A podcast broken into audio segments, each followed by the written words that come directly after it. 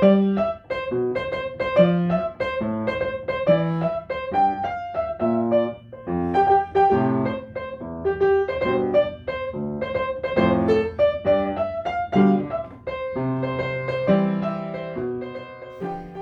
大家好，我是小茶。Hello，大家好，我是 Frank。欢迎来到我们新一期的茶蛋说。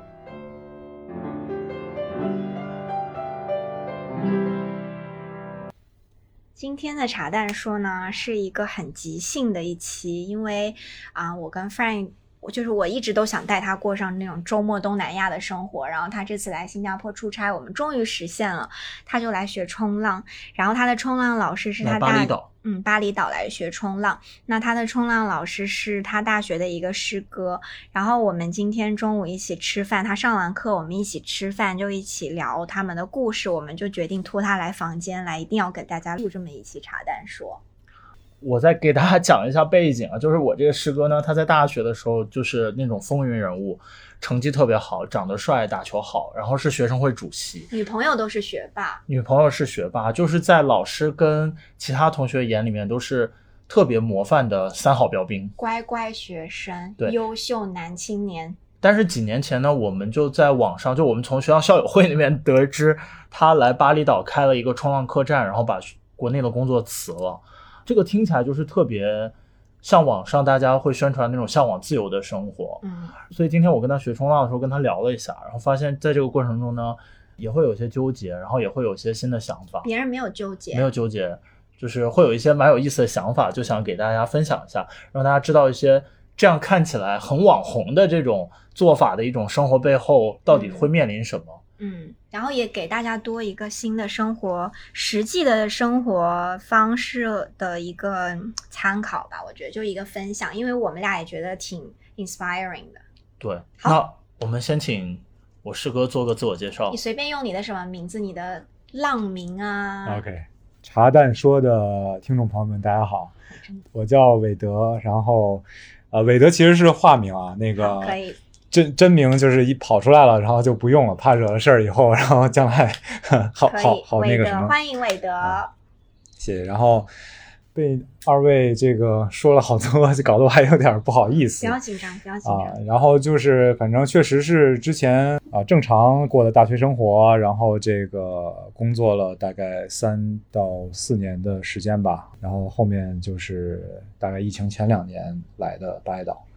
到现在大概五年的时间吧，住在这里。你之前的工作就是四大对吧？Frank 跟我说，四大之前还有，要不你给大家讲讲你可以啊之前的工作？说一说你所谓的那个正常生活有多正常。OK，那个在北京上完大学以后，因为我自己也是北京人嘛，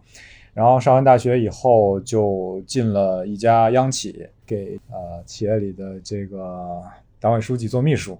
啊，然后做了三年的时间吧。当时是一直想转岗，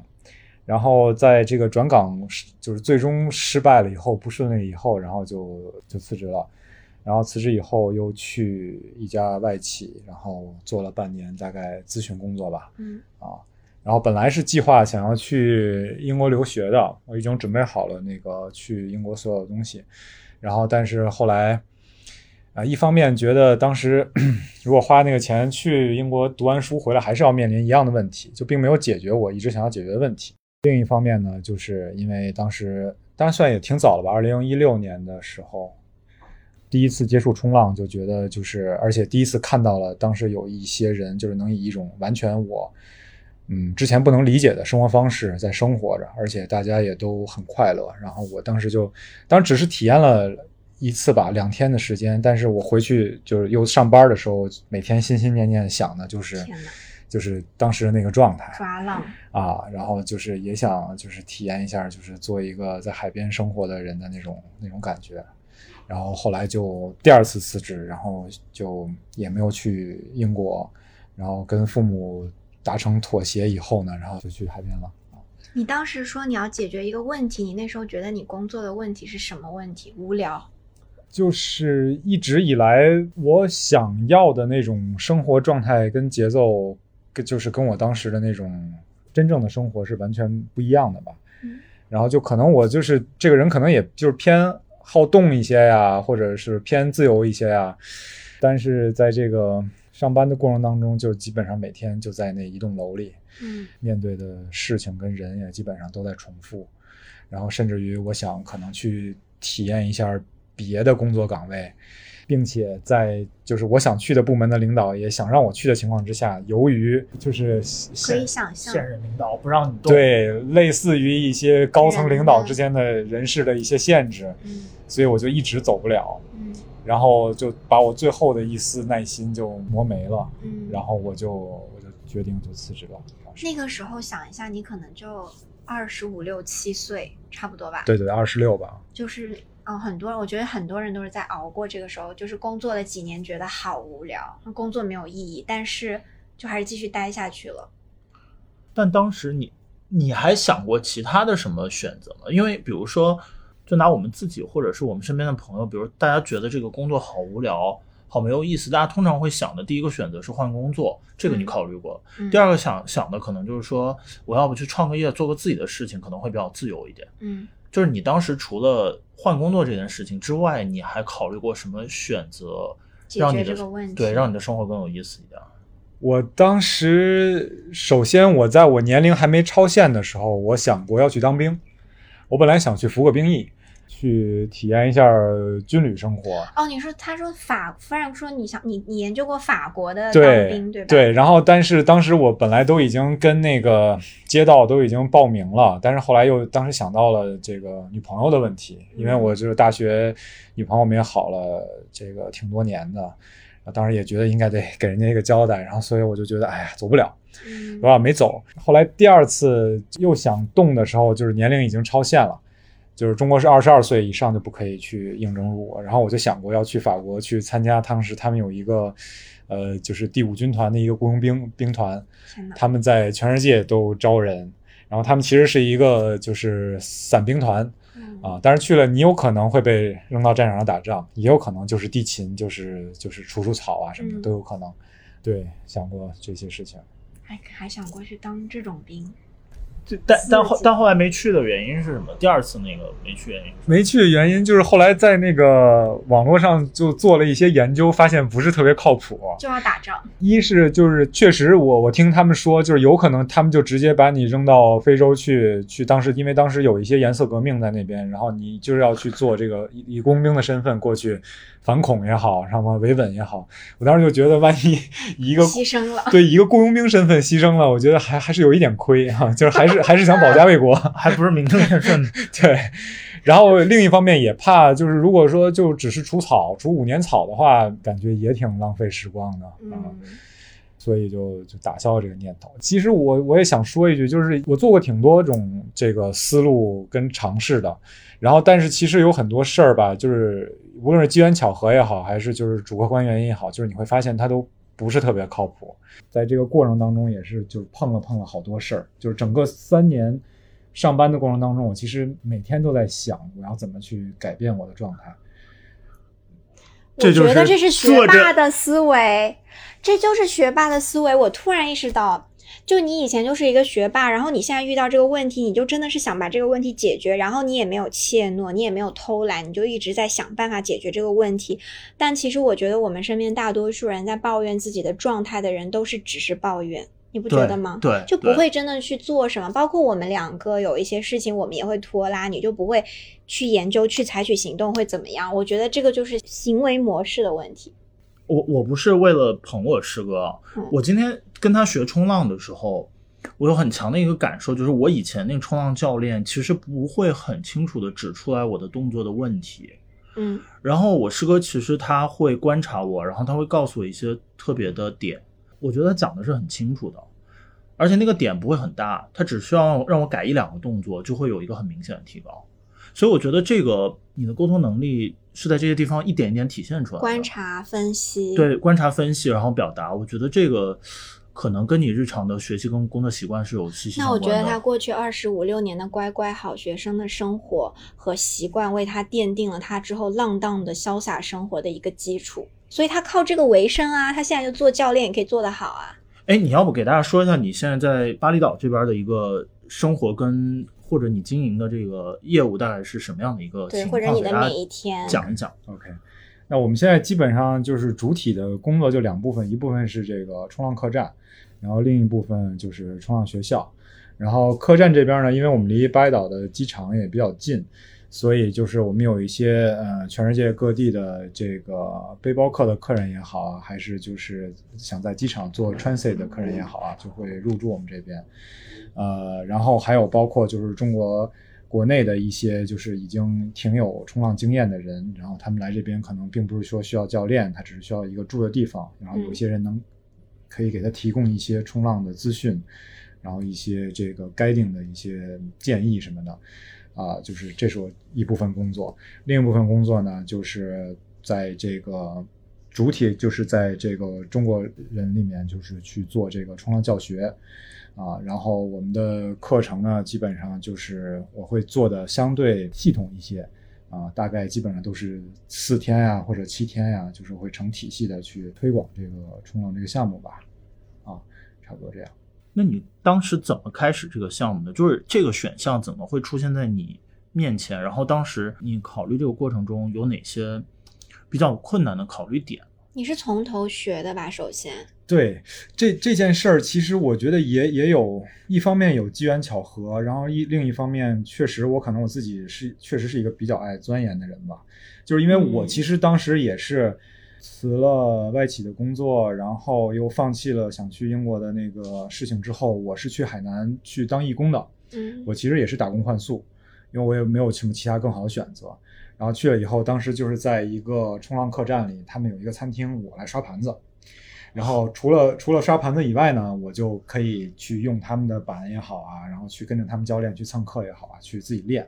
当时刚好就是机缘巧合，就是那个店的老板他在巴厘岛嗯，有这个生意，但是他因为他要照顾他的家人孩子，所以他准备把这个店转出去。其实，但是当时整个海南都很多人都知道这个消息，但是最终呢，就是没人敢接。对很多人呢，就是还是打消了过来这边的念头，因为当时确实说国人来巴厘岛这边去常住去做冲浪，确实还是少。嗯但我相信，就是疫情以后，国门打开，应该会有很多人过来。但当时我呢，就是一心就是想，逃离，对我想出国，我当时确实很想出国，然后我又很想冲浪，所以呢，就是跟我当时的合伙人，也是我现在合伙人，我们就一起过来了。然后在巴厘岛的这个过程当中呢，我基本上就是还是比较勤勤奋、比较刻苦的，一直在练。刚开始也并不教课啊，只是处理一些其他的事情，然后到后面就是把所有教学的东西想清楚了，然后把自己冲浪想清楚了，然后才开始教课。所以你也就用了大概三四年的时间，就从不会冲浪到成为一个冲浪老师，然后把所有这些客栈和学校全部都打点好，开始经营，就正常经营。算是吧，算是。应该不用三四年吧，因为他我感觉你应该头两年就把这件事情捋清楚。对对就是学冲浪嘛，嗯，就是做冲浪教练呢，我的感觉是说，并不是首先并不需要你有特别特别好的冲浪能力，嗯但是呢，就是说，就像你们刚才说的，就是教人这件事儿，它是有一些技术含量在里边的。你嗯其实除了研究你自己的冲浪以外，你可能还要去考虑，就是说我怎么去识别你的问题，嗯然后我识别了你的问题之后，我又怎么给你提供解决方案，去让你去调整这些问题。嗯然后还有就是要照顾别人的安全呀、就是就是怎么样？就我可能就是大概花了有个一年多的时间去适应一个新的职业吧，嗯。啊就是教练这个职业。那你现在习惯了，在想到你原来外企和国企的生活，你有没有 never ever 觉得有一点想念那种无聊、死板又安定的生活？对，我觉得这个问题的背景是，很多人难以自己去做一个生意，是因为其实自己创业是非常困难的一个过程，因为你要考虑跟解决的问题是五花八门的。嗯然后，但是其实作为一个打工仔来说，你要解决问题相对来说是重复性的或者是简单的。而且你也不用托底，本质来说，对，就是有公司给你保底，而且比如说你下了班，很多情况下你不大需要再考虑这件事情。但创业这件事情，就不管创多大的业还是多小的业，嗯，其实不管创什么样的业，你都不停的要面对问题跟解决问题。嗯所以我觉得小茶问题就是，当你面对这些杂七杂八的困难的时候，有没有觉得啊有点烦，还不如回去上班稳稳的，按部就班，安稳。下了班可以跟朋友吃饭、打球什么的。就不太动脑，也不太可以不动脑，也不走心的那一种生活。OK，我可以回答，就是我应该是从来没有想要再回到过原来的生活嗯啊，因为一方面就是说我是真的发现我特别热爱冲浪这个这个运动这个项目，这算是我的一个非常就可能是要做终身的一个爱好。另一方面呢，就是这种就像你说的，其实你刚才表达的是一种像 Frank 说的，就是它其实是一种没有头绪，然后没有保障，然后有可能会有各种各样挑战的那么一种状态。但它同时呢，也是一个你能把你所有的时间和所有的精力，然后你由你自己去支配跟跟安排的一种状态。还有才华，啊、就是 也并不是啊，是的，就是所以所以在这个过程当中，就是我觉得我我能在这种状态下找到我跟我自己的平衡，就是说虽然面对着很多我过去非常嗯不适应或者不知道的一些新的挑战，之前我就设想过，我可能在追寻这种挑战的过程当中，我会觉得快乐。后来我发现，哎，刚好它是快乐的。同时呢，就是你拥有了更多的自由跟自主的空间，去去支配你自己很多东西。哦，我想问一下，嗯有没有一些具体的困难，你可以帮大家，visualize，就是能够描绘出来？比如说，我知道你那个客栈大概二十几间房，对吧？嗯，你当时肯定不是说人家把这个转给你，然后你直接就接过手来就直接开张了，就是在这个比如说修建这个房子过程，或者是或者疫重建的过程。情，然后就是你会遇到一些什么样具体的困难，可以帮我们具体的讲一下，让大家知道这事儿听起来酷，但其实没那么容易。就特别难的一个，你觉得好难哦的时候，就是最大的困难就是来了，就像你说的，二十多间房，你知道二十多间房接了以后，我们大概有两到三个月的时间，一直就是所有房都空着，就是没有客人。我们当时就是以那个叫什么呢？就是每天视视察一下或者检查一下我们不同房间的名义，因为在巴厘岛就是国内的有线天视只能收到中央四，嗯，然后中央四在那段时间呢，每天都在放《雍正王朝》，然后我跟我的合伙人每天就在不同的房间，以是我们房间为名义，然后去看《雍正王朝》，我们就大概看了一个多月的时间。然后当时呢，就是因为我们呃启动这件事情肯定是还是有一些余钱，然后有一些启动资金，然后就每天就看着自己的钱一点一点变少，然后我又从来没出过国，我朋友也从来没出过国。就是人生地不熟，然后当时就开始就对自己就开始产生怀疑，就是觉得整个这个事情是不是错了。当然，我确实想过，就是我当时想过这件事情大概率会黄，我只想干一年，我就我我想就是如果它黄了，我就算了，我就对我就想别的办法。回去上班。那不会回去上班。OK OK，那这个很坚定，这个问题不用再问。我可能我可我可能又去当雇佣兵了。好，对，然后但是在这个过程当中，一开始你就心很慌，但是慢慢冷静下来了之后，然后我们就开始分析，那你当初我们为什么要选择把它拿下来？然后它的优势到底在哪儿？然后它跟别人的不一样的地方到底在哪儿？就巴厘岛这个酒店业这么激烈嘛。后来我们发现，我们首先我们是个客栈，跟旁边的酒店的这种风格跟状态都不太一样。其次呢，又离机场近，然后呢，就是这可能可以吸引一些这个做过渡的一些客人。然后呢，我们就在上线了所有的这个 Booking 的这种 online 的平台以后呢，去做了一些就是我以前从来不会做的，比如说像你们二位一样，就做一些这个公众号的推广也好啊，然后一些这个微博呀，对，当然小红书可能还不行，嗯。然后对，反正就做了一些媒媒体，然后就是当有了一波这个原始客人以后，然后把他们抓住。那当然，我也从来不知道就是面对客人是什么样的。嗯，当时我们可能也没有什么员工，我自己可能还要做前台，然后有的时候我可能也要去打扫卫生。然后尤其是我们又离机场近，就是他有很多很晚两三点 check in 的客人，都接是？对，都是给我打电话，然后我得起来去帮他安排安排这些事儿。但是呢，就是把那个最难的那个阶段扛过去之后呢，可能刚好赶上了，可能快要到圣诞节吧，又是个旺季，然后我们就缓过这口气来了。然后从那个状态里缓过来以后呢，就后面就会相对好一点，大概这样。你是不是都没听过这个故事？这段没听过，因为我想象中他刚接过来可能会经常什么水管子坏啊，然后那儿不行了，这儿不行了，他可能得自己去下手修什么的。我猜想会有很多这种事儿。确实也有，这可能比起刚才说的空房都已经不是什么困难了。对，但是我今天其实跟他在一块儿的时候，我就在想，他会的好多东西都是我完全做不了，比如说这些事情，嗯，就我就觉得挺让人佩服的。就是一个很万能、万能就生活万能选手这样。我刚刚去找师哥的时候，他带我去了他们那个天台，然后他们在天台搭了一个小的健身房什么的。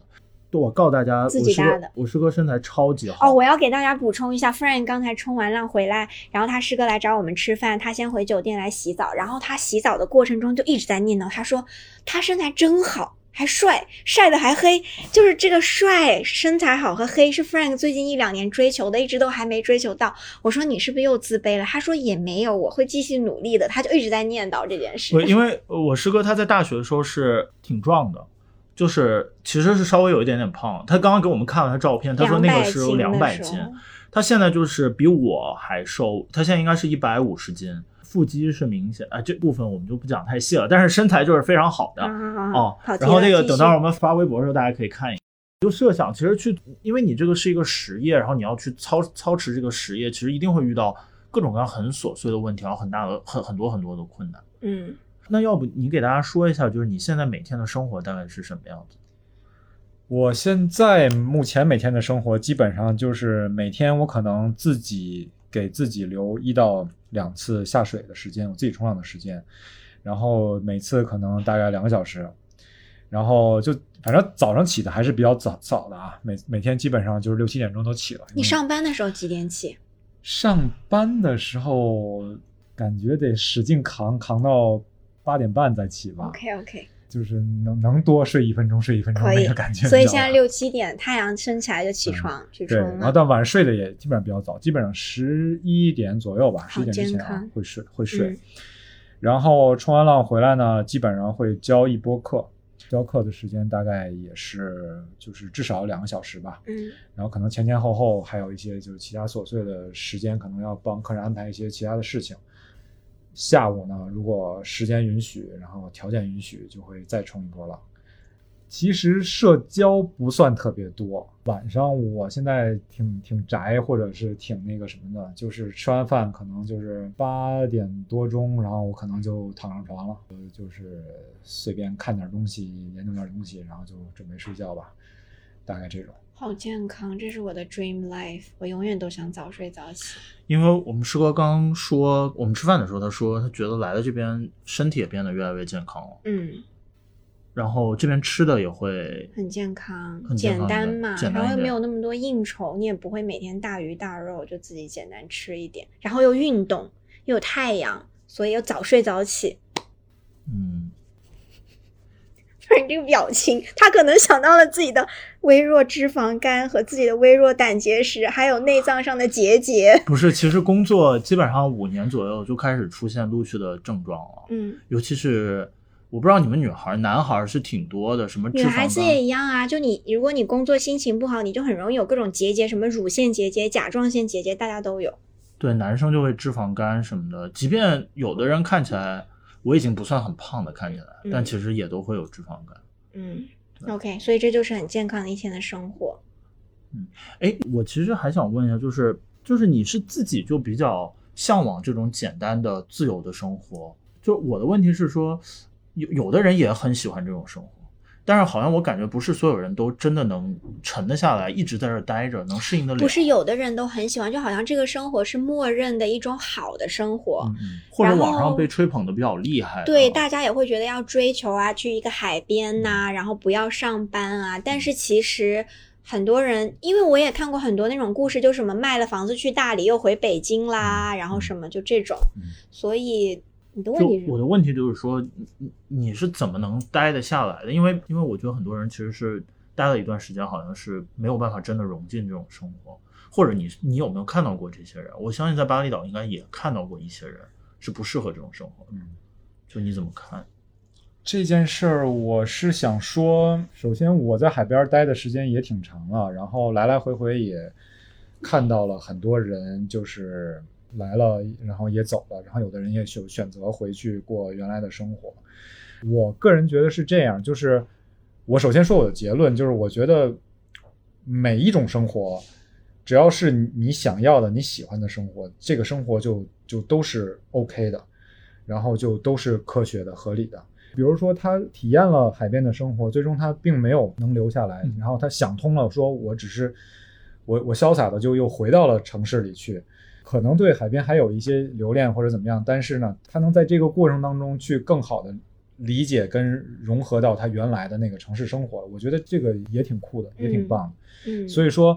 我觉得就是网上很多有的时候，有的时候啊，这个所谓的向往的生活，也有一些这种就是这种 marketing 或者是什么呃包装的对一些包装的东西啊，就是说。他他肯定他在给你描绘这个东西的时候，他只会把这种生活里，然后最最美的那个状态拿出来给你，所以说你只看到了那那一面。然后，但我觉得呢，如果像我呢，就是我不敢说，就是比如说我原来在城市生活的时候，我就知道那一定是对的。我不我不去试它，我一定就是我我不能知道它一定是对的。嗯我只能说，我就算是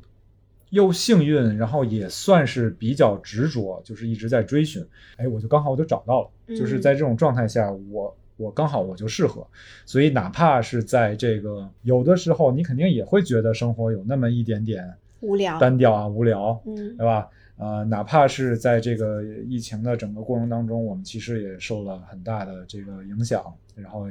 但是呢，就是坚持这种生活状态这件事儿呢，好像就没有那么的困难。就是因为对你来说也不是坚持吧，就你不用咬牙，不像你上班的时候是真的要坚持。就是我很长一段时间，我给我自己说的，包括给我身边人说的，就一句话，就是我现在所做的一切努力，就是尽可能的维持我现在这样的生活状态。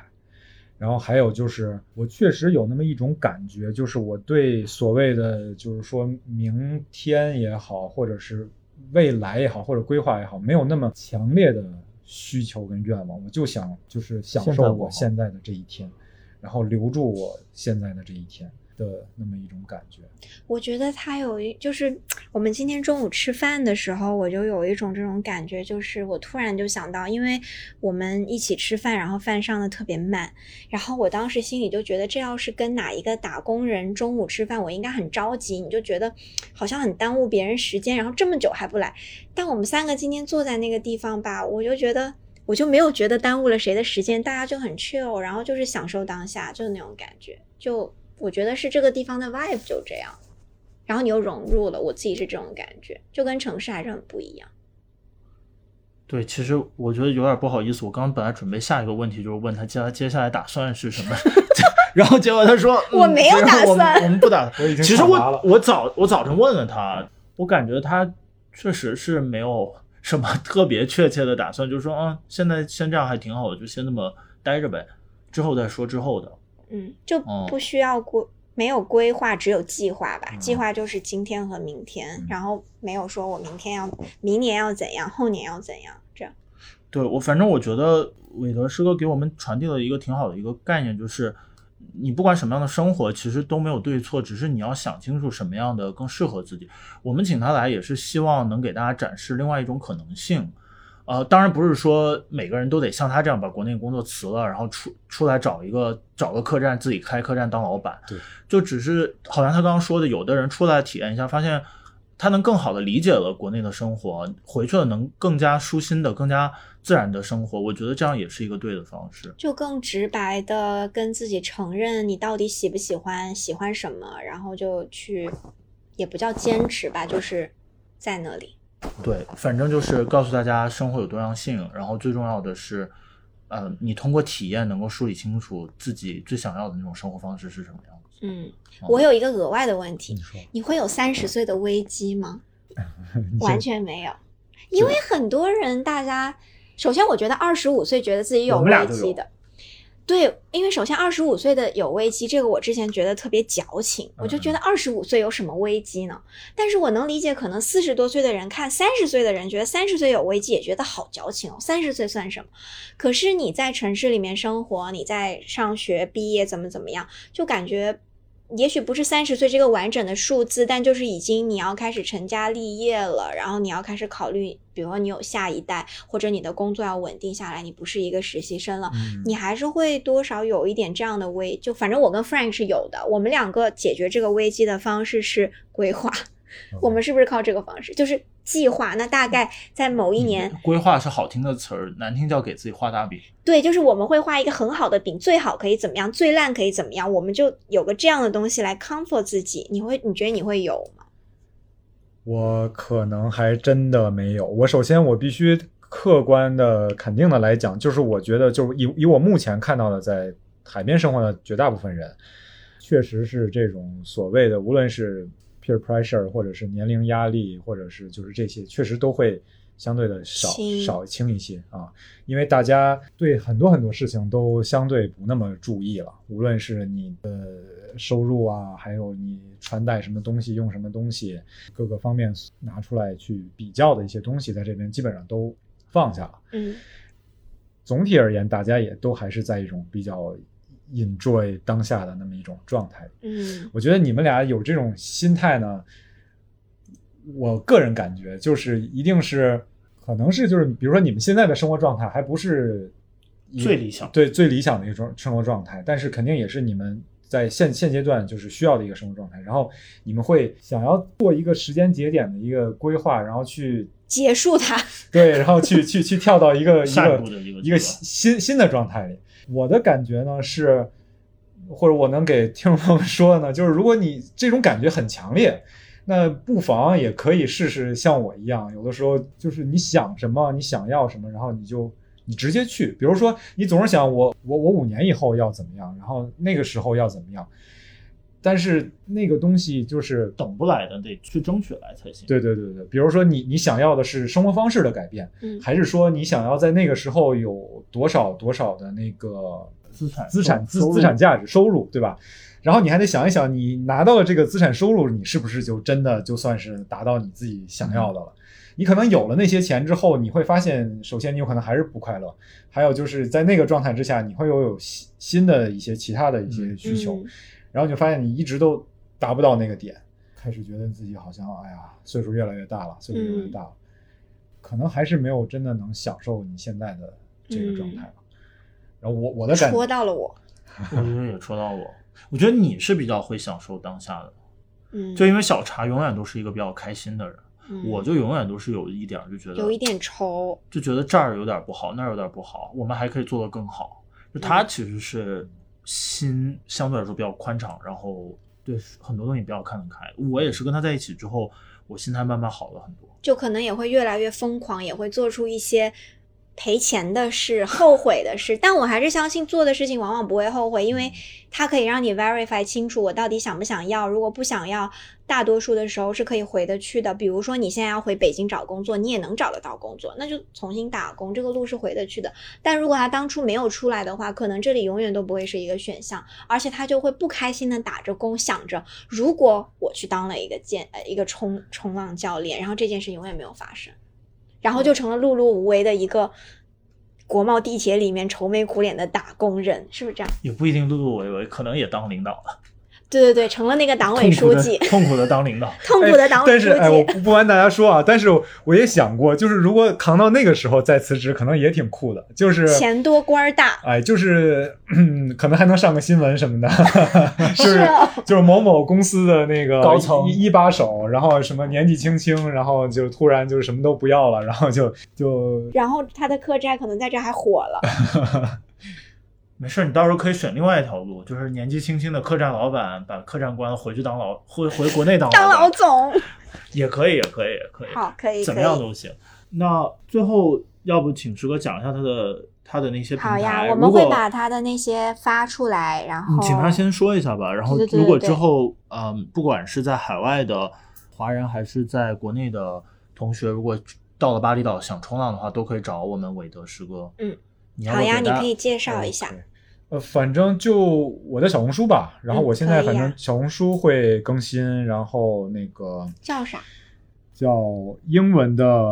Wade 就 W A D E，然后下划线 L I 下下划划线，我们嗯等一下把这些都一起发在内容里，大家可以去 follow。他也比较懒，什么微博啥啥啥也没更新，就剩小红书还更新了一点。然后那个各位来了也不一定非得说要住我那儿或者跟我学冲浪，我我也可以就给大家提供一个就是白岛的旅行向导嗯啊，我可以在线跟大家说说去哪儿吃啊，去哪儿玩啊，怎么防一些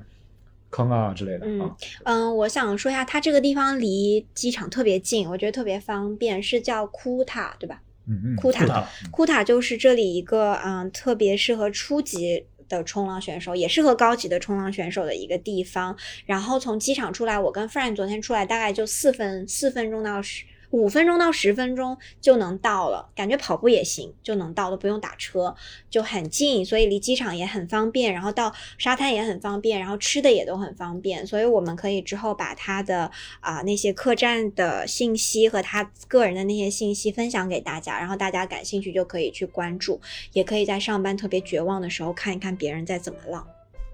可以的。嗯，好的，那今天我们的节目就先这样，谢谢大家，谢谢韦德，韦德师哥，谢谢大家，谢谢大家，拜。拜拜。拜拜。